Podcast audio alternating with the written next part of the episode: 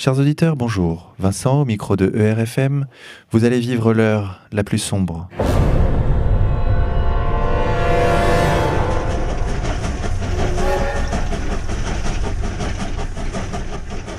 Triangulation, repère pour des temps incertains, c'est le titre du dernier livre de Michel Drac, publié aux éditions Le Retour aux sources. Michel Drac, bonjour. Bonjour.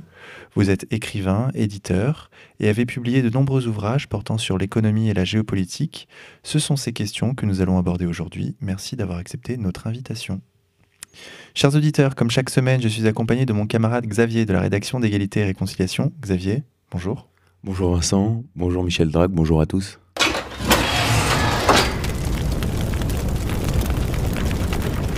Triangulation pour trois conférences organisées par Égalité et Réconciliation, portant sur trois thèmes, la géopolitique, l'économie et la politique intérieure.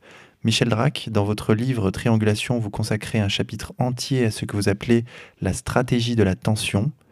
Comment interprétez-vous les attentats du vendredi 13 alors, il est un peu tôt pour dire comment on les interprète, parce qu'en général, dans ce genre d'affaires, ce qu'on a observé précédemment, c'est que euh, il faut attendre quelques mois, voire quelques années, pour qu'on ait le minimum d'informations nécessaires pour se faire une opinion sur ce qui s'est vraiment passé.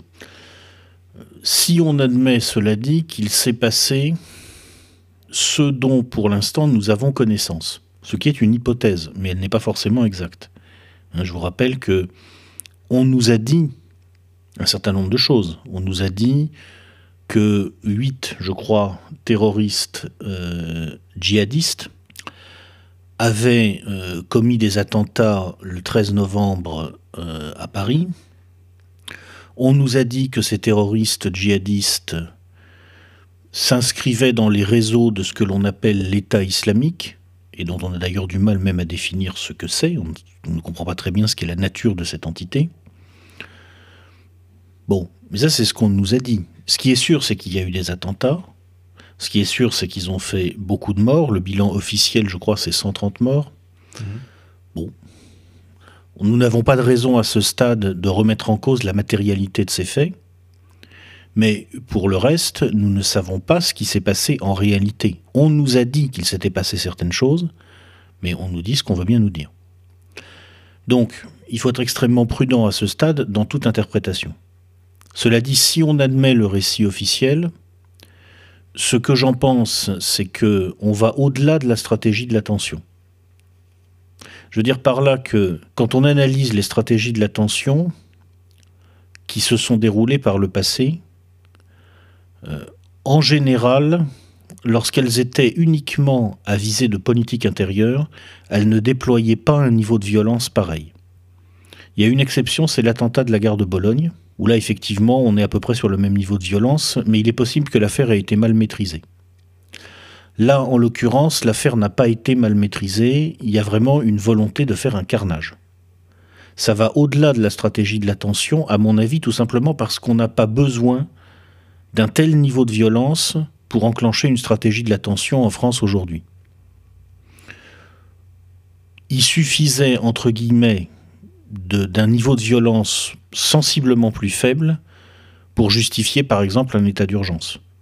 Donc à mon avis, sous toute réserve, on va au-delà de la stratégie de l'attention, c'est-à-dire que bien sûr il y a une stratégie de l'attention qui est à l'œuvre en France, on la voit très bien. On voit très bien que on profite d'une certaine façon du terrorisme pour justifier un durcissement progressif du modèle politique en France, c'est évident loi sur le renseignement, euh, euh, Patriot Act à la française, euh, état d'urgence. Nous vivons à peu près ce que les Américains ont vécu il y a une dizaine d'années après le 11 septembre 2001. On le voit très bien. Cela dit, à mon avis, et sous réserve que ce qu'on nous a dit soit vrai, je pense que cette stratégie de l'attention, en l'occurrence, embraye sur des événements qui la dépassent et qui s'enracinent directement dans la géopolitique.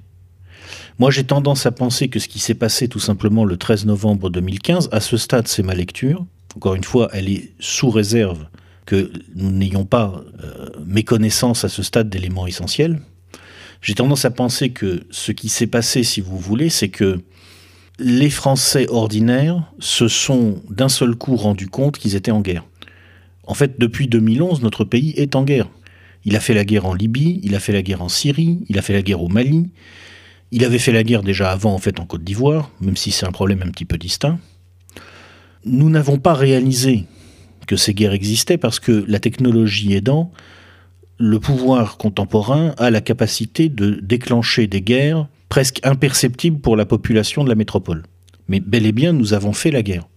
Donc vous avez maintenant un discours qui est celui de François Hollande qui consiste à dire nous Français, nous avons été attaqués. Mais la vérité, c'est que tout simplement, ceux à qui nous avons fait la guerre nous ont prouvé que la guerre, ça n'arrivait pas qu'aux autres et ça tuait vraiment des gens. Pour moi, c'est ce qui s'est passé le 13 novembre. Mais là, dans ce cas de figure, c'est un peu particulier puisque ce sont ceux qu'on a armés qui se sont retournés contre le gouvernement français. Alors, le gros problème dans cette histoire, c'est d'abord, euh, qu'est-ce que l'État islamique? Qu'est-ce que c'est? C'est très bizarre cette histoire parce que euh, c'est pas logique de voir un groupe terroriste qui s'accroche au terrain. Normalement, la stratégie des terroristes, c'est hit and run. Un groupe terroriste qui structure un État, c'est un oxymore, si vous voulez. Bon.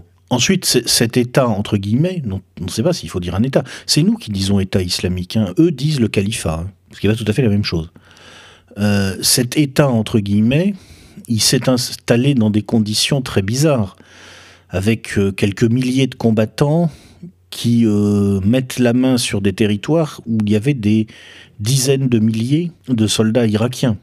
Alors, c'est vrai qu'on peut se poser des questions sur le niveau de motivation des troupes irakiennes, on peut se poser plein de questions, mais enfin tout de même c'est bizarre. Ça ressemble quand même à un moment à un pouvoir irakien qui est surtout chiite, qui recule volontairement, parce qu'au fond il n'a pas du tout envie d'intégrer les sunnites, et qu'il est bien content qu'il y ait ce truc-là qui apparaisse au milieu pour préparer autre chose, une nouvelle carte. Qui, en réalité, est derrière ce surgissement? Il faut voir que nous, occidentaux, je dis nous, entre guillemets, hein, nos gouvernants, ils ont financé, semble-t-il, plutôt la galaxie Al-Qaïda. Le front Al-Nosra, par exemple, très clairement, nous l'avons armé nous Français, nous avons armé le front al-Nosra. Alors le prétexte officiel, c'est que on a voulu armer une fantomatique opposition syrienne modérée. Et puis ensuite, on s'est rendu compte que ah, en fait, les armes passaient au front al-Nosra, mais tout le monde sait bien que c'est du pipeau. On a délibérément armé le front al-Nosra. Mais le front al-Nosra et l'État islamique, même s'il y a des passerelles entre les deux, c'est pas la même chose. L'État islamique, ça peut être quelque chose qui a émergé à la suite de l'action d'autres acteurs. Et puis ça peut être quelque chose qui a échappé à ceux qui l'ont fabriqué. Il semble qu'au départ, l'État islamique a été financé par l'Arabie saoudite et le Qatar. Mais il semble qu'aujourd'hui, il ait échappé à ses créateurs. Donc en fait, il est possible, c'est mon interprétation à ce stade, mais ça, ça n'est qu'une interprétation, encore une fois, elle doit être très prudente. Il est possible qu'en l'occurrence, il y ait vraiment eu acte de guerre. C'est-à-dire qu'il est possible qu'il ne s'agisse pas d'une pure opération, d'un inside job, mais qui est réellement émergence d'une conflictualité. Surtout qu'il ne faut pas oublier que les gens que nous avons embêtés dans cette histoire depuis 4 ou 5 ans, enfin nous, encore une fois, entre guillemets, nos dirigeants, ce ne sont pas des enfants de cœur. Ce ne sont pas des enfants de cœur, ces gens-là. La République islamique d'Iran a par le passé utilisé le terrorisme. Le régime syrien a par le passé utilisé le terrorisme. Le KGB, au temps de sa splendeur, a beaucoup utilisé le terrorisme aussi. À force d'instrumentaliser le terrorisme de manière cynique, de provoquer des guerres qui ont fait maintenant dans le monde arabe, depuis 2011, des centaines de milliers de morts, parce que le bilan réel est terrible, en Libye, en Syrie, il est possible que nos dirigeants aient convaincu la partie adverse de la nécessité d'une contre-attaque réelle. Et ça, nous ne pouvons pas le savoir. C'est-à-dire que nous ne pouvons pas savoir si les gens qui ont ouvert le feu dans les rues de Paris le 13 novembre ont été manipulés par des services de renseignement occidentaux afin d'enclencher une stratégie de l'attention qui va au-delà de la politique intérieure française maintenant, qui concerne les relations internationales, ce qui est une interprétation possible, ou s'ils ont été manipulés par des services de renseignement opposés aux services de renseignement occidentaux dans une véritable stratégie d'intimidation. Et moi, quand je vois l'ampleur de l'attaque qui a eu lieu, j'ai tendance à penser que cette fois, c'est une vraie guerre qui commence. Parce qu'encore une fois, on n'a pas besoin d'un carnage pareil pour une stratégie de la tension dans la France d'aujourd'hui. C'est mon interprétation à ce stade. Mais donc une guerre entre qui et qui exactement, Michel Drac? Ah mais c'est ce qu'on ne sait pas. C'est là que ça devient très compliqué. Bon, il y a une chose qui est évidente, si vous voulez.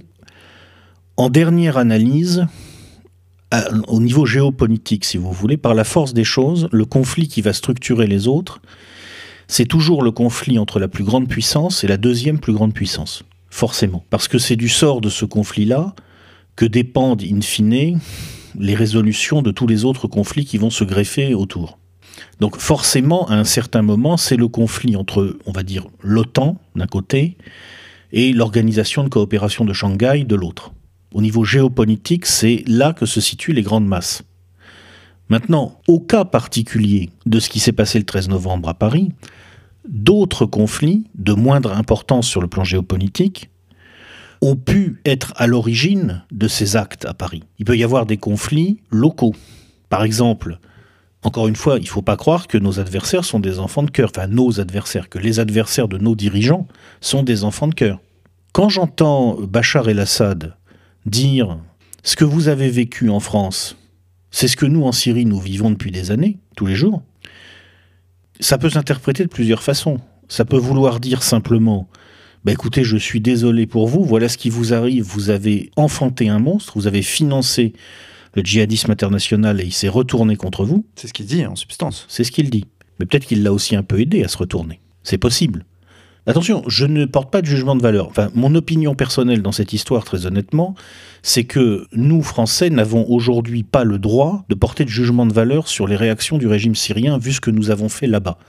Quand on a fait ce que nos dirigeants ont fait ces dernières années, il n'y a pas de jugement de valeur à porter sur ce que font les autres. Simplement, on est dans le monde réel. On parle de choses concrètes. Ce ne serait pas étonnant qu'à un certain moment, certaines personnes aient décidé de faire comprendre à la population française, en ciblant sociologiquement les gens qui sont le soutien principal du pouvoir français actuel. Parce que c'est la classe moyenne supérieure qui s'est fait, qui s'est fait tirer dessus. Là, hein. Quand on va tirer dans ces quartiers-là, on tire sur la classe moyenne supérieure française. Il n'est pas exclu qu'on ait cherché à faire comprendre que la guerre, ça tuait vraiment, et ça n'arrivait pas qu'aux autres. Xavier oui, Michel Drac, donc une, petite réflexion sur euh, votre exposé euh, fort intéressant. La première, c'est que l'argument euh, de Bachar al-Assad que vous venez de rappeler est exactement le même que l'argument des autorités israéliennes. Donc dans la région, plusieurs, plusieurs forces parfois opposées ont pu, ont pu fournir le même, le même argument.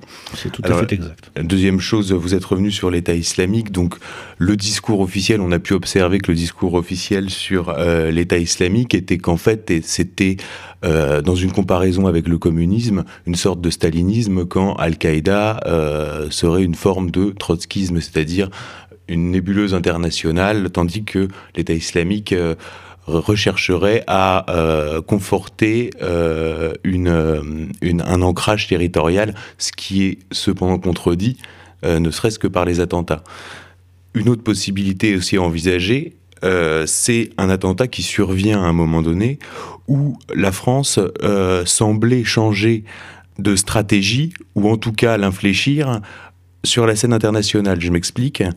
Euh, la doctrine qui prévalait depuis Nicolas Sarkozy jusqu'à tout récemment était la doctrine Fabius. Bachar al-Assad ne devait pas être sur cette terre, ne doit pas être sur cette terre, il faut éliminer Bachar.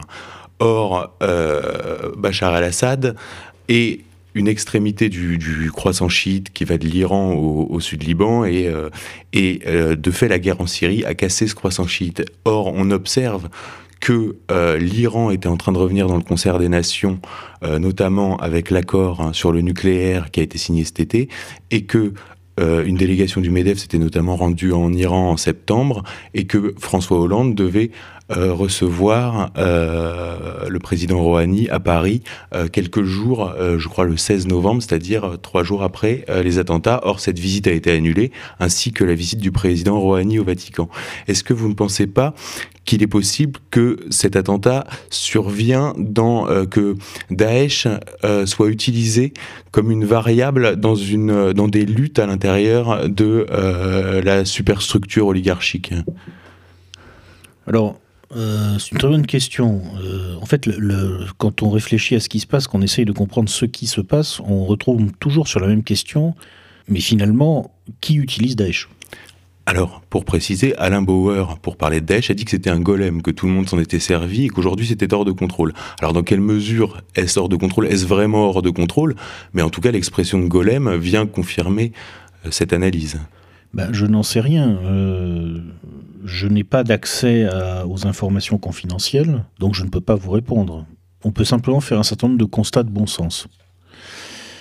D'abord, je crois qu'il y a une première question à se poser sur Daesh est-ce que nous sommes vraiment sûrs qu'il y a une unité de la volonté au niveau de ce truc, ce machin, ce bidule qu'on appelle l'État islamique? Parce que finalement, moi je vais dans une mosquée, je prononce la formule qui fait de moi un musulman, et ensuite je vais euh, flinguer quelqu'un, je peux, je peux après, voilà, je fais allégeance au calife euh, al-Baghdadi, je crois qu'il s'appelle comme ça. Ça y est, c'est bon, je suis une cellule de l'État islamique et je peux faire n'importe quoi en me revendiquant de l'État islamique. Est-ce qu'à partir de là, compte tenu des structures organisationnelles, si on peut appeler ça des structures organisationnelles de l'État islamique, est-ce qu'il peut y avoir une unité de la volonté là-dedans? J'en suis pas sûr. C'est-à-dire qu'il est très possible, si vous voulez, que ça soit que l'État islamique, ça soit un bourbaki, un peu comme Al-Qaïda à une certaine époque. N'importe qui finalement, à condition quand même d'être musulman, et d'avoir prouvé qu'il était sérieux dans, cet engagement, peut s'en revendiquer, d'après ce que j'ai compris. Je ne suis pas musulman, je ne suis pas arabe, les structures mentales de ce monde me sont complètement étrangères, peut-être que je comprends mal, mais pour l'instant c'est ce que je comprends, moi. Dans ma pensée en tout cas d'occidental qui suis habitué à des organisations matricielles ou pyramidales, mais qui sont toujours des organisations structurées, l'État islamique, la, logique même, si vous voulez, de l'allégeance à un calife qui va vous rattacher à l'État islamique, ça ne permet pas de dégager une unité de la volonté. Donc ça veut dire que vous pouvez très bien avoir un acte qui est commis par un bout de l'État islamique, dans le cadre éventuellement d'une sous-traitance qui a été conclue avec un partenaire donné, et puis un autre acte qui va être conclu par un autre bout de l'État islamique dans le cadre d'une sous-traitance conclue avec un autre partenaire. Quelle que soit la nature de l'État islamique et de son unité réelle ou non, on peut quand même remarquer que euh, les déclarations d'Hollande suite aux attentats euh, reviennent à une reconnaissance de fait de l'État islamique. En disant nous sommes en guerre contre l'État islamique, la France, l'État français, la, la, République française est en guerre contre l'État islamique, revient à une reconnaissance de fait de cette structure euh, dont on ne sait finalement que très peu de choses. Alors, il faut tenir compte du fait que le principal problème des autorités françaises dans les jours qui ont suivi les attentats, c'était probablement de donner l'impression qu'elles savaient quoi faire. C'est un grand classique. Hein. Bon, on a opéré quelques frappes. Euh, apparemment, euh, on a d'ailleurs déjà commis une belle bavure au passage. J'ai vu qu'on avait tué des écoliers à Mossoul ou quelque chose comme ça. Enfin, bon, c'est à vérifier. Euh, bon, oui, voilà ça rappelle tout à fait ce qui s'est passé après le 11 septembre 2001 aux États-Unis. Je crois surtout que ça, ça vaut reconnaissance du fait que François Hollande a décidé de désigner un ennemi qui le dispense d'avoir à en désigner un autre. Parce que finalement, s'il disait pas l'ennemi, c'est l'État islamique, il serait obligé de dire quoi? Hmm. Ça deviendrait plus intéressant, je pense. Pour revenir sur euh, ce que vous disiez tout à l'heure, Michel Drac, sur euh, cette hypothèse que vous formulez, à savoir que ces attentats du vendredi 13 aient pu être fomentés par les ennemis de la France. Quels sont les ennemis de la France? Les, ennemis de la France, déjà, bon, euh, disons qu'il est possible, je dis bien il est possible, c'est une interprétation parmi d'autres, mhm. que cette fois ce ne soit pas un inside job. Que cette fois, ça corresponde vraiment à un acte de guerre fomenté par des gens qui sont non pas les ennemis de la France, mais les adversaires de l'OTAN. Donc, la Russie. Alors, ça peut être les Russes. Euh, de toute façon, bon, il y a une chose qui est très amusante, enfin amusante entre guillemets. Euh, ça, c'est une chose qui, est très amusante. Euh, je ne sais pas si vous avez remarqué qu'on nous a expliqué dans les semaines précédant les événements du 13 novembre, d'abord que la Russie ne bombardait pas l'État islamique, parce que le méchant Poutine, dans le sketch que nous joue la propagande occidentale, c'est le méchant Poutine, s'en prenait à l'opposition syrienne modérée, qui n'existe pas, mais c'est pas grave, il peut la bombarder quand même. Et puis ensuite, on nous a expliqué que c'était l'État islamique qui avait fait exploser l'avion russe au-dessus du Sinaï pour punir le méchant Poutine d'avoir bombardé l'État islamique. Alors c'est intéressant quand même. Et ce sont les mêmes qui nous ont dit les deux choses. Hein. Donc d'abord, un, Poutine ne bombarde pas l'État islamique. Deux, pour réagir aux frappes de Poutine sur l'État islamique, l'État islamique a fait exploser un avion au-dessus du Sinaï. Donc on a un problème de logique là. C'est simplement une remarque au passage. Bon. En fait, tout le monde peut utiliser l'État islamique. L'État islamique, je crois, ça ne veut pas dire grand-chose. Bon. Moi, je ne crois pas, honnêtement, même si je ne peux pas l'exclure, mais je ne crois pas que ça soit les Russes qui soient derrière les actions opérées à Paris, tout simplement parce que c'est pas leur intérêt. C'est pas leur intérêt. Ce que cherchent à faire les Russes en ce moment, c'est à faire baisser le niveau de tension et à créer de la stabilité en Eurasie. Donc c'est à mon avis logiquement c'est pas eux qui vont faire ça. Même si on peut pas l'exclure. Je rappelle que encore une fois, faut pas faire d'angélisme. Même un acteur qui n'a pas un intérêt objectif dans l'absolu à faire monter le niveau de tension peut à un moment donné, pour une raison précise, décider que là, ponctuellement, il a besoin d'enclencher une stratégie de la tension. C'est très possible. Et il ne faut pas euh, croire que parce que il y a un camp aujourd'hui qui est absolument abject dans son comportement, qui est effectivement le camp de l'OTAN, l'autre camp serait en quelque sorte constitué de gens purs et vertueux. C'est pas comme ça que ça marche. Bon, donc tout est possible. Cela dit, ça m'étonnerait. En revanche, ce que je pense, c'est que étant donné ce que nous, entre guillemets, occidentaux, et particulièrement la France, entre guillemets, disons les dirigeants français, ont fait ces dernières années, il est maintenant possible qu'il y ait des gens à l'intérieur du monde musulman qui aient décidé que, bon, puisque c'est comme ça, ils vont voir. Ça, c'est pas exclu. Hein. Xavier? Oui, pour compléter ce que, ce que vous dites sur euh, Vladimir Poutine, précisons, que d'ailleurs la Russie est le seul pays à intervenir en Syrie lors des frappes avec un mandat euh, de l'Organisation euh, des Nations Unies, donc en conformité avec le droit international, puisque c'est Bachar al-Assad qui, lui a, qui lui a lui-même demandé l'aide, tandis que la coalition, comme on l'appelle, qui est composée des, des pays du Golfe et, et de l'OTAN principalement, agit sans mandat international. Oui, bon, sur le plan, enfin, je, ne veux pas, euh, si vous voulez, euh, donner l'impression en quelque sorte que je mettrai tout le monde sur le même plan. Il est évident qu'aujourd'hui, en Eurasie d'une façon générale, il y a un acteur qui cherche à créer le chaos parce que c'est son intérêt, et ce sont les États-Unis d'Amérique. Et puis il y a un acteur qui cherche plutôt à promouvoir la stabilité parce que c'est son intérêt et c'est la Fédération de Russie. C'est évident et ça s'explique très facilement, encore une fois, tout simplement en considérant les intérêts objectifs des acteurs. Bon. Mais ce que je veux dire simplement, c'est que nous ne pouvons pas exclure, c'est une réalité, que d'abord, la Fédération de Russie, c'est très grand, l'appareil de renseignement de la Fédération de Russie, c'est très grand, nous ne pouvons pas exclure qu'une branche de cet ensemble ait décidé au moins de donner un feu vert à des gens dans le monde musulman qui auraient décidé de nous montrer un petit peu ce, ce qui se passe quand on fait la guerre. C'est une chose que nous ne pouvons pas exclure et il faut faire attention. Ces attentats interviennent dans un contexte euh, économique compliqué, contexte qui passe du coup euh, au second plan euh, dans, les, dans les gros médias, que ce soit les chaînes de télé en continu et même, et même la presse écrite. Pouvez-vous nous faire une petite présentation, je sais que c'est un de vos domaines de prédilection, de cette situation économique au niveau global et au niveau français?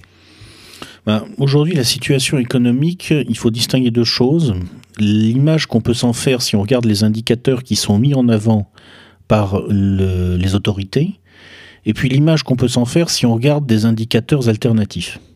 C'est la première chose parce que tout simplement, depuis quelques années, on peut dire que vraiment euh, la présentation qui est faite de la situation économique par les autorités a progressivement divergé de la réalité de façon de plus en plus sensible. Je vous donnerai simplement un exemple on pourrait après discuter et faire un long exposé, mais c'est pas la peine. Juste un exemple. Vous savez qu'aujourd'hui, c'est un thème de communication qui revient très souvent dans les médias économiques. L'Amérique est, paraît-il, au bord du plein emploi. Et ce serait la raison pour laquelle la Fed envisagerait de mettre un terme à sa politique monétaire, euh, on va dire plus que laxiste. Bon. Alors effectivement, si vous regardez les chiffres du chômage, les chiffres officiels du chômage aux États-Unis, apparemment le chômage est revenu à un niveau plutôt bas. Maintenant, vous allez mettre de côté cette présentation et vous allez regarder un autre indicateur qui est le taux d'activité. Euh, les économistes savent très bien que les chiffres officiels du chômage, ils sont surtout révélateurs du sens dans lequel le pouvoir veut communiquer. Quand on veut savoir quelle est la vraie situation de l'emploi dans un pays, on ne regarde pas les chiffres officiels du chômage, on regarde quelle est la proportion d'adultes en âge de travailler qui a un boulot. Pour dire la chose simplement. C'est tout bête, on prend le nombre d'emplois, on prend la population, euh, on regarde la pyramide des âges et on prend la population entre 18 et 65 ans, et on fait un ratio. Depuis euh, le début des années 2000, le taux d'activité aux États-Unis ne cesse de baisser. Et si ma mémoire est bonne, depuis 2008, les Américains ont perdu 5 points de taux d'activité. Je crois qu'ils sont passés d'un peu plus de 60 à un peu moins de 60. Il faudrait regarder les chiffres exacts. Mais c'est comme si, si vous voulez, un Américain sur 20 qui était au travail il y a 7 euh, ans est aujourd'hui au chômage ou a renoncé à chercher un travail. Voilà. Ça, c'est juste un exemple. Et si vous comparez, c'est très drôle de comparer la courbe des taux de chômage aux États-Unis telle qu'elle ressort de la propagande officielle, parce que c'est plus de l'information, c'est de la propagande. Et la courbe du taux d'activité, vous voyez très bien que la, la propagande officielle, c'est après la crise de 2008, on a eu un passage à vide, puis on est reparti et tout va bien. Et la réalité, c'est à partir de 2008, on a commencé chaque année à perdre un peu moins d'un point de taux d'activité et on continue. Alors si on vous écoute, la situation est encore pire en France puisque les autorités n'osent quand même pas communiquer sur euh, une situation de plein emploi et donc on peut quand même imaginer que euh, le taux d'activité est en fait encore euh, beaucoup, plus, beaucoup plus faible que ce que laissent entendre les chiffres officiels. Quand les chiffres officiels, on vous annonce en gros en moyenne à peu près 20 000 chômeurs de plus tous les mois, ce que ça veut dire en réalité, c'est que euh, vous avez à peu près 200 000 personnes qui sont rentrées dans les statistiques du chômage et 180 000 qui en sont sorties. Sur ces 180 000 qui en sont sortis, je donne des chiffres des ordres de grandeur. Hein, c'est pas des chiffres exacts que j'ai pas en tête comme ça mais c'est l'ordre de grandeur. Sur ces 180 000 qui en sont sortis, vous en avez une proportion non négligeable qui n'en sont pas sortis parce qu'ils ont retrouvé du travail. Ils en sont sortis parce qu'ils ont cessé de chercher. Ils en sont sortis parce que on les a mis sur une voie de garage quelconque, on les a mis sur un stage bidon. Est-ce que vous voyez dans les années à venir un, effondrement, un collapse économique? Alors, il faut s'entendre sur la notion d'effondrement. Pour moi, si vous voulez, ma formation à la base, euh, c'est la gestion industrielle. Euh, pour moi, quand on parle de collapsus, je réagis en spécialiste de la logistique. Pour moi, un collapsus, c'est une rupture des chaînes logistiques. C'est-à-dire que, euh, tout simplement, si vous voulez, on atteint le point où en plusieurs points du système, il y a des failles, des carences qui apparaissent qui ne sont plus dévulnérabilisables, et donc le système commence à se disloquer entièrement. Honnêtement, je pense que ça, c'est pas avant un certain temps. parce qu'on a beaucoup de marge encore. Hein. Donc ce collapsus-là, le, collapsus au sens, euh, si vous voulez, d'auteurs comme Michael Rupert, euh, par exemple, ou Piero San Giorgio, pour moi, euh, non, c'est pas pour les prochaines années. C'est d'ailleurs un point de divergence avec Piero San Giorgio. Lui pense que ça arrivera vers la fin de cette décennie. Moi, je pense pas. Je pense que l'on a encore beaucoup de marge de manœuvre et que, si vous voulez, euh, en se durcissant, le système peut encore se maintenir une, deux, peut-être trois décennies. Trois décennies, ça m'étonnerait, mais une ou deux décennies probablement.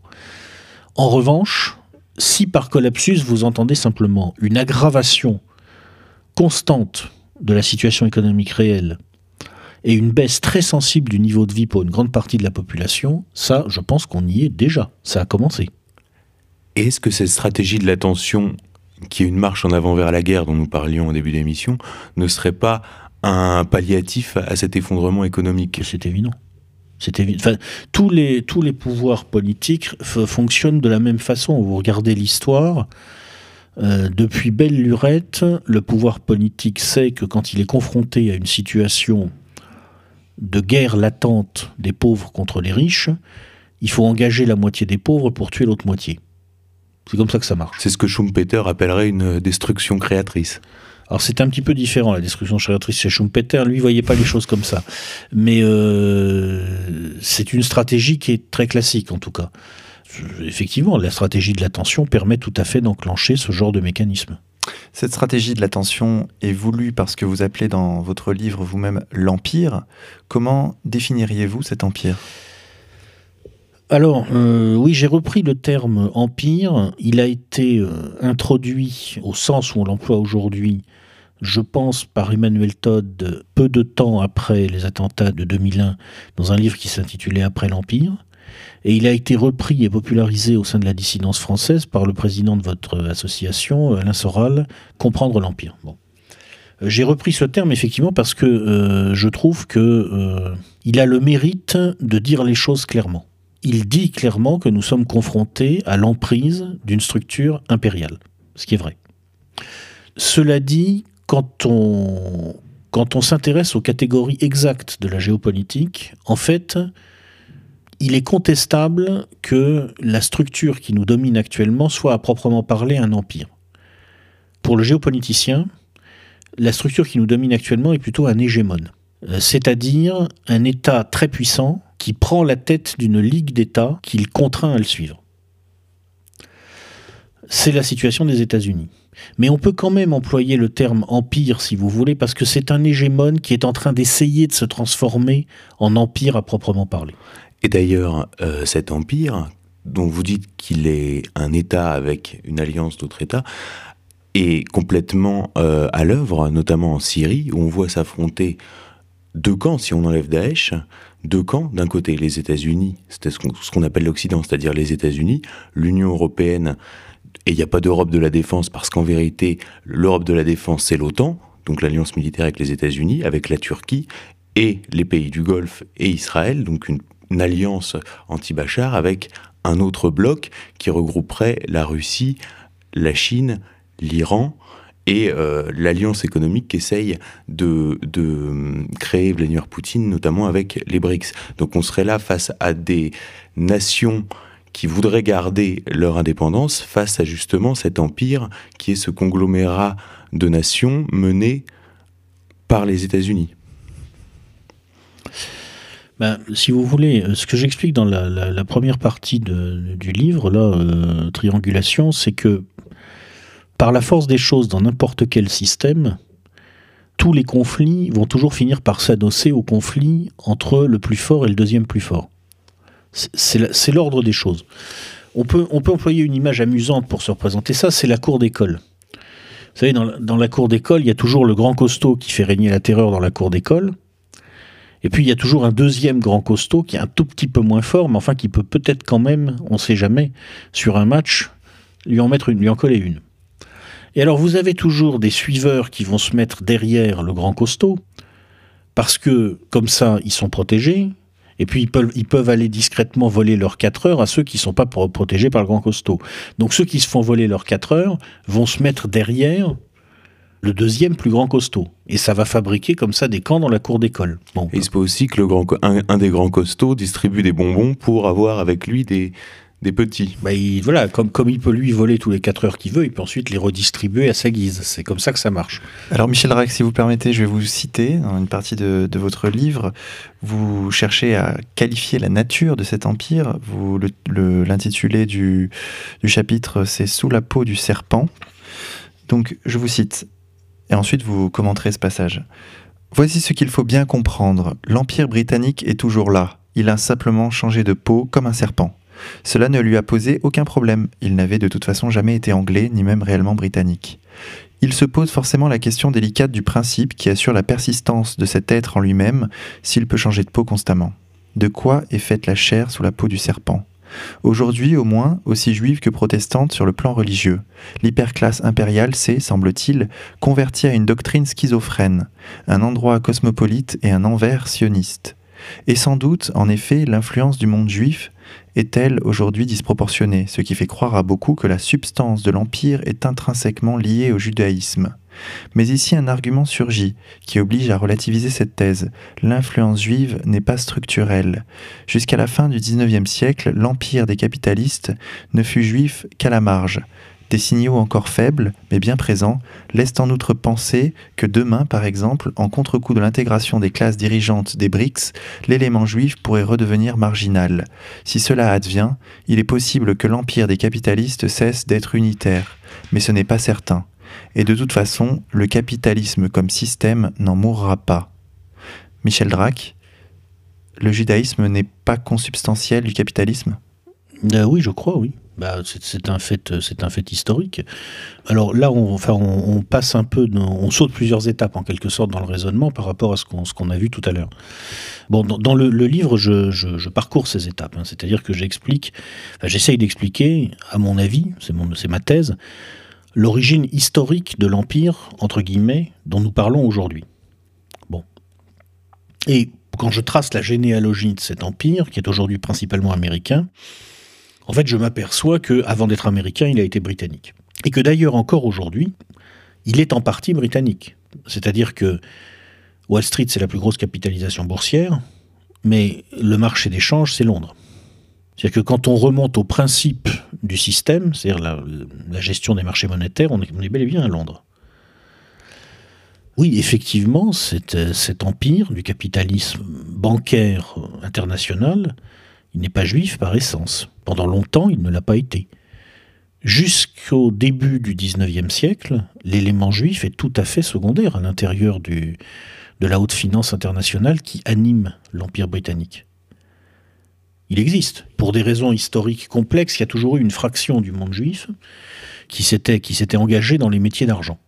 Bon, d'une façon générale, pour des raisons historiques, les, juifs se sont engagés tout simplement dans des métiers qui leur permettaient de bouger facilement parce que à partir d'un certain moment pendant le Moyen Âge, il leur a été très difficile de posséder de la terre, parce que aussi sans doute il y avait en eux un besoin de mobilité lié au fait qu'ils se sentaient à part de tous les peuples au sein desquels ils vivaient.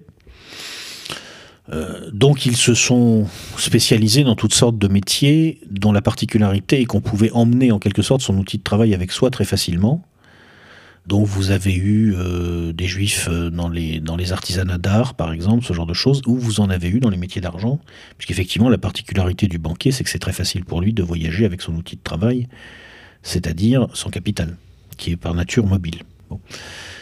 Euh, mais pendant longtemps, ça a été un élément marginal. Vous prenez la, la haute finance de l'Empire britannique au XVIIe et XVIIIe siècle, elle est protestante, elle n'est pas juive. Et est-ce que la, place prise par, euh, par le monde juif, euh, justement, dans cet euh, empire, ne s'est pas accrue jusqu'à devenir prépondérante grâce au bagage conceptuel, on pourrait dire, ou à l'appréhension du monde fourni par la religion mosaïque? Alors, Comme le pense Jacques Attali, par exemple. Oui, alors, euh, bon, d'abord, d'abord, ce qui est très drôle avec, euh, avec Attali, c'est que finalement, quand on l'écoute, par moments, on se dit, mais en fait, il est antisémite, quoi. Oui, c'est les protocoles des sages de Sion en permanence. Ça, c'est. Attali, c'est, il a un côté très drôle. fabuleux. Il, nous récite les, les protocoles des sages de Sion, simplement, lui, il dit, c'est bien, quoi. Bon, enfin, honnêtement, je, non, je ne le pense pas. Je, pense que, pour dire les choses simplement, Attali, qui d'ailleurs dit parfois des choses justes et intéressantes, je veux dire, c'est pas nécessairement un imbécile, mais je pense qu'il y a un côté sketch assez prononcé chez le personnage. Pour être honnête, euh, je ne crois pas que euh, son, sa grille de lecture soit euh, appuyée sur un examen objectif et dépassionné des réalités. Je pense qu'elle traduit quand même beaucoup ce que j'aurais tendance à appeler une certaine folie des grandeurs propres à... Un prophétisme. Euh, voilà, un, un prophétisme. Judéo-centré. Un, petit peu judéo-centré, un peu de bazar, quoi. Bon, honnêtement, c'est mon opinion. Bon. Donc, je crois que, euh, si vous voulez, euh, ce qui s'est passé historiquement, forcément, dans les, les, comment dire, la finance juive avait un très gros avantage compétitif de par son internationalisation complète de par sa capacité à échanger de l'information en son sein, à en pomper à l'extérieur. Vous savez que c'est intéressant de noter que les deux peuples dans le monde qui sont vraiment les plus spécialisés dans la banque, en tout cas dans le monde occidental, ont une particularité commune. C'est-à-dire les, Suisses alémaniques et les Juifs. Ils parlent une langue qui sont quasiment les seuls à parler. Je ne sais pas si vous avez déjà essayé. le suisse allemand, c'est. Le, suisse alémanique est complètement inintelligible pour un germanophone, c'est totalement. Bon, c'est intéressant à noter, quoi. Je veux dire, bon, peut-être il y a un lien. peut-être que le fait de pouvoir échanger facilement des informations sans que les autres le, le ça aide dans certains cas. Hypothèse intéressante. Bon, ça leur a donné un avantage compétitif, et puis à partir de là, effectivement, il y a une réalité qui s'est créée progressivement, et qui est qu'aujourd'hui, cet empire qui a au départ été incubé par des réseaux qui émergeaient d'une fraction du monde protestant, mais j'explique dans le livre d'ailleurs qu'il ne faut pas tomber dans l'essentialisme, c'est-à-dire qu'en réalité, ce n'est pas parce que ces réseaux de pouvoir émergent d'un monde que la substance de ce monde définit la substance de leur pensée. Euh, d'ailleurs, je ne vais pas rentrer dans le détail, mais quand on s'intéresse en détail à l'histoire du protestantisme, on réalise que la construction de la haute finance protestante n'a été possible que par une forme d'apostasie. C'est-à-dire qu'en fait, ce sont des calvinistes qui sont sortis du calvinisme pour pouvoir devenir ce qu'ils sont devenus. Bon. je pense qu'on a quand même très largement la même chose chez les juifs, même si c'est plus subtil, c'est une pensée plus, plus sophistiquée, qui a plus de capacité à se redéployer. Bon. Mais je pense qu'on a quand même un peu le même phénomène qui s'est produit. Donc voilà, à un moment, ça a émergé comme ça parce que il s'est trouvé qu'il y avait un groupe qui était en situation de faire émerger cette structure de, puissance et qui émergeait du monde protestant. Et puis à un autre moment, cette structure de puissance a été progressivement colonisée, récupérée par un autre groupe qui est effectivement très largement issu du monde juif. Je crois que c'est un, ça c'est un fait historique. Mais je ne dirais pas comme Jacques Attali que c'est parce qu'il y aurait en quelque sorte une... Enfin, l'essentialisme d'Attali me dérange ça sous-entend que la façon de penser, si vous voulez, qui a été incubée il y a 2500 ou 3000 ans, qui a connu toutes sortes de renversements dialectiques, peut naturellement et spontanément entrer en communion avec la logique et l'esprit du capitalisme. Mais de toute façon, il suppose là une absence de dialectique à l'intérieur de la pensée juive qui est tout simplement fausse. Il suffit de lire l'Ancien Testament pour le voir. Michel Drac, on a parlé tout à l'heure de la situation euh, catastrophique, vous parlez même de, de collapse potentiel du système économique mondial. Face à ce collapse, quelles sont les solutions que vous préconisez? Je sais que vous parlez de soit prendre d'assaut la Bastille, soit prendre le maquis. Ça, ce sont les, solutions que vous envisagez? La Bastille, c'est déjà fait. Bah oui, avec des résultats d'ailleurs. oh, c'est assez discutable. Euh, je, pense que euh, quand vous êtes confronté à un pouvoir euh, qui, qui est un pouvoir de plus en plus difficile à supporter, hein, objectivement, effectivement, vous avez deux solutions. Ou bien vous contestez le pouvoir, ou bien vous vous mettez, vous essayez de vous cacher, de vous mettre hors, hors de sa portée. Aujourd'hui, il y a une force qui est capable de contester le pouvoir, peut-être. C'est intéressant, c'est le Front National je pensais encore il y a quelques années que ça ne pouvait pas arriver. Parce que je me disais, en gros, euh, les États-Unis, cet empire dont on a parlé là, sont encore dominants jusqu'en 2030 ou quelque chose comme ça. Il n'y aura pas les moyens pour un, parti de rupture en France d'arriver au pouvoir et d'espérer s'appuyer sur des forces internationales pour changer les choses. Eh bien, je me suis trompé. Il y a peut-être encore moyen. Parce que je crois qu'en réalité, au-delà du côté village Potemkin très bien soigné de la propagande officielle, la réalité, c'est que cet empire dont on parle là est en train de se défaire, de s'effriter beaucoup plus vite que ce qu'on pouvait penser a priori. Donc il y a, peut-être une possibilité. Bon, on va voir. De toute façon, à mon avis, c'est maintenant ou jamais. C'est dans les années qui viennent qu'il y a une vraie rupture qui peut se produire, et si elle ne se produit pas, ensuite c'est fini. Effectivement, si cette rupture ne se produit pas, pour des gens comme nous, qu'est-ce qui va rester comme option? Le maquis. N'a pas du tout les moyens d'entrer en, lutte frontale contre ce pouvoir, ça n'existe pas. Alors le maquis, je crois que vous, c'est un secret pour personne, vous possédez une euh, base autonome durable. Est-ce que vous pouvez nous présenter justement les inconvénients, les, euh, avantages euh, de cette structure ce que ça implique au niveau organisationnel? Alors, euh, disons, je, vais vous résumer un petit peu ce que j'ai appris au bout de quelques années de cette expérience. D'abord, j'ai appris que ça prenait beaucoup de temps. C'est-à-dire qu'il ne faut pas croire que vous allez vous installer à la campagne, monter une banne en deux ou trois ans. Vous commencez, vous êtes parti pour dix ans. Parce qu'il faut le temps de faire les travaux, parce qu'il faut le temps d'apprendre, parce que il faut vous attendre forcément à échouer dans certaines choses, à devoir y revenir plusieurs fois avant de réussir, ça prend du temps. Ça c'est la première chose, c'est-à-dire que Si vous voulez, en 2025, avoir une BAD qui vous garantit votre autonomie, vous vous lancez maintenant. Nous, on s'est lancé en 2010. On aura, je pense qu'en 2020, on sera vraiment autonome. Et donc, c'est une démarche sur le long terme. C'est une démarche sur le long terme.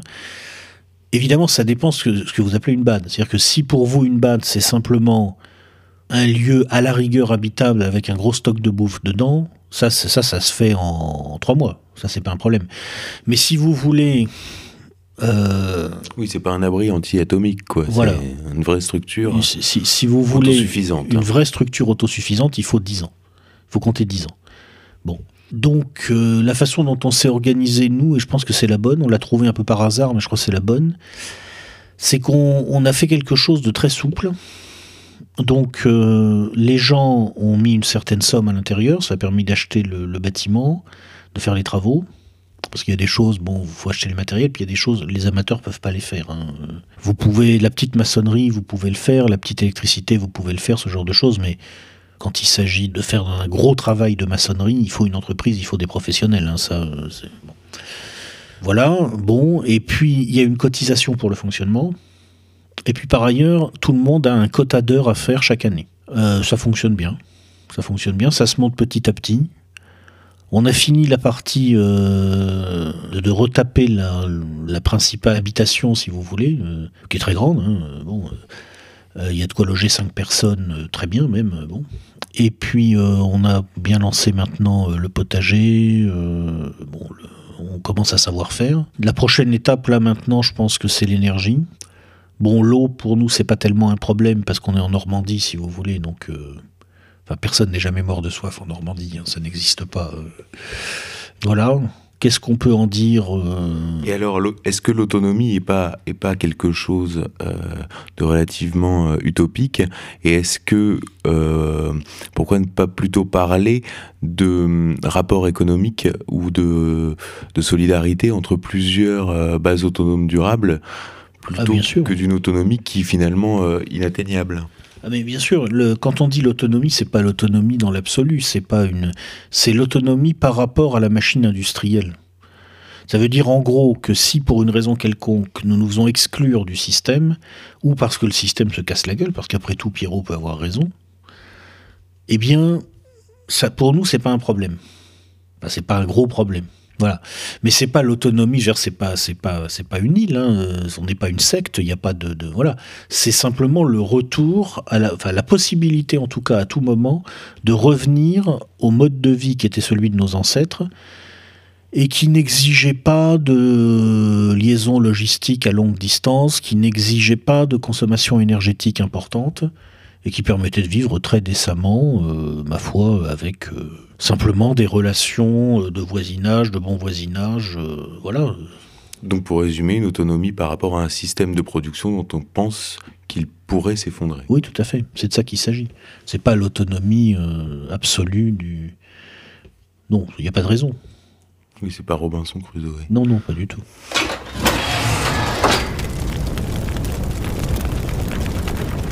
Michel Rack, dans l'une de vos vidéos, vous parlez des Français d'après la France. Est-ce que vous pourriez euh, nous en dire un peu plus? Bah, Oui, c'est un constat, je dirais, euh, factuel. Bon, euh, je pense que dans cette pièce, on est tous français. Bon, je pense qu'on a tous le français comme langue natale. Je pense que notre façon de penser est française. Je pense que notre sensibilité est française. Notre culture, à la base, est française. Donc nous sommes français. Et même si la France n'était pas là, on serait encore français. Maintenant, imaginons que l'évolution actuelle soit poursuivie encore quelques années, il n'y aura plus de France en fait. D'ailleurs, les attentats sont venus révéler cette décomposition du sentiment d'appartenance euh, nationale un, signe très révélateur. Hein, c'est à partir du moment où Hollande a éprouvé le besoin de demander aux gens de mettre un drapeau à leur fenêtre. Et personne ne l'a fait. Et que d'ailleurs personne ne l'a fait. Parce qu'il faut reconnaître une chose aux Français, ils ont quand même un avantage qui va toujours leur rester. Ils ont le sens du ridicule. Bon. C'est bien le signe qu'on s'américanise. Parce que pour, dans les pays normaux, on n'a pas besoin de mettre un drapeau devant sa, dans sa maison. On, est français, point. On n'a pas besoin de le dire. Pourquoi aux États-Unis, ils ont besoin de mettre un drapeau américain? Parce que ça va pas de soi. Bon. Là, on est en train de se décomposer. On est en train, bon. Si on imagine que ça se prolonge encore un certain temps, on va se trouver dans une situation. La France, entre guillemets, ça sera un pays qui sera standardisé, occidentalisé, américanisé, avec des McDonald's, des KFC, des machins comme ça un peu partout, ou une population, bon bah, qui sera là parce qu'elle pouvait aller là ou ailleurs, quoi, va se, va se promener en, en échangeant dans un français sommaire euh, ou un globiche quand on est entre gens qui parlent même pas le français. Euh, et puis, euh, il y aura peut-être encore le maintien de la fiction d'une République française, mais en fait, toutes les décisions seront définitivement prises à l'échelle européenne, puis à l'échelle euro-atlantique. C'est le monde que nous avions décrit dans un roman d'anticipation collectif rédigé il y a quelques années qui s'intitulait Eurocalypse, où on décrivait ça. Mais nous, on sera toujours là. Nous, les Français, on sera toujours là on sera des Français d'après la France, un peu comme il y a eu jadis des Gaulois d'après la Gaule. On sera dans des, dans des réserves avec une foule, euh, avec autour une foule de consommateurs euh, métissés euh, du grand marché mondial. Vous avez vu le film Idiocratie? Oui, je l'ai vu, oui, oui. Bah c'est, oui. D'ailleurs, c'est assez, film assez juste. Ça, ça, devient de plus en plus, de plus en plus crédible. Euh, effectivement, euh, le, je ne sais pas si c'est Idiocratie qui a fait faire tilt euh, la, machine. C'est la machine, peu importe. le, mais oui, oui, bah oui, ça, c'est, notre, c'est notre devenir. Mais bon, bah il va falloir éventuellement s'y préparer, quoi. C'est pas très optimiste tout ça. non, c'est réaliste. C'est réaliste. Bah c'est comme ça. Hein. Et vous voyez, vous voyez vraiment aucun espoir alors? Un réveil, même pas un, Donc vous avez parlé du Front National, un sursaut national. Vous, vous, vous, le pensez envisageable ou, ou, de toute façon les forces euh, sont telles qu'elles euh, empêcheront le, le, ce sursaut national s'il venait à poindre? Je sais pas, je pense que l'avenir n'est jamais écrit. Ce que je pense, c'est que si dans dix ans la population française n'a pas, ne s'est pas réveillée, après, je pense que ça sera, ça sera fini. Quoi. On aura passé le cap au-delà duquel bon, bah, on est des Français d'après la France. Les Indiens d'Amérique. Oui, ben, ça peut être plus intéressant que ça, hein, parce que on ne sera pas dans la position des Indiens d'Amérique. Euh, vous savez, la population française, il y en a quand même une forte proportion. C'est des gens qui sont très bien formés, qui ont un très haut niveau. Euh, c'est pas les Indiens d'Amérique. Ça peut être autre chose ça peut être un de ces peuples qui se retrouvent euh, en quelque sorte euh, absorbés dans, une entité politique beaucoup plus grande. Et ça peut, vous savez, euh, un, de, nos, de nos avenirs possibles, c'est Byzance. Peut-être que ce grand empire-là qui nous absorbe va s'écrouler et que à ce moment-là, il faudra faire émerger quelque chose de nouveau. Pourquoi pas une communauté internationale, euh, à l'instar des Juifs ou des Arméniens On voit que beaucoup de Français quittent la France, ils sont installés à Londres, au Québec. Euh, pourquoi pas une, un système diasporique international C'est aussi à envisager. Ça aussi, c'est une possibilité. Ce serait une curiosité. Ben, mais euh, il va bien falloir. pourquoi pas? Et puisque nous sommes, il va bien falloir que nous devenions. Michel Drac, merci beaucoup d'avoir accepté notre invitation. Je rappelle à nos auditeurs que votre livre Triangulation, repère pour des temps incertains est disponible sur le site contreculture.com au prix de 19 euros. Enfin, nous allons conclure cette émission en musique sur les notes de Lamota. Son album Bande originale est disponible lui aussi sur le site contreculture.com. Le morceau que nous allons écouter s'appelle Marche pour la grande armée. Bonne écoute à tous et à la semaine prochaine.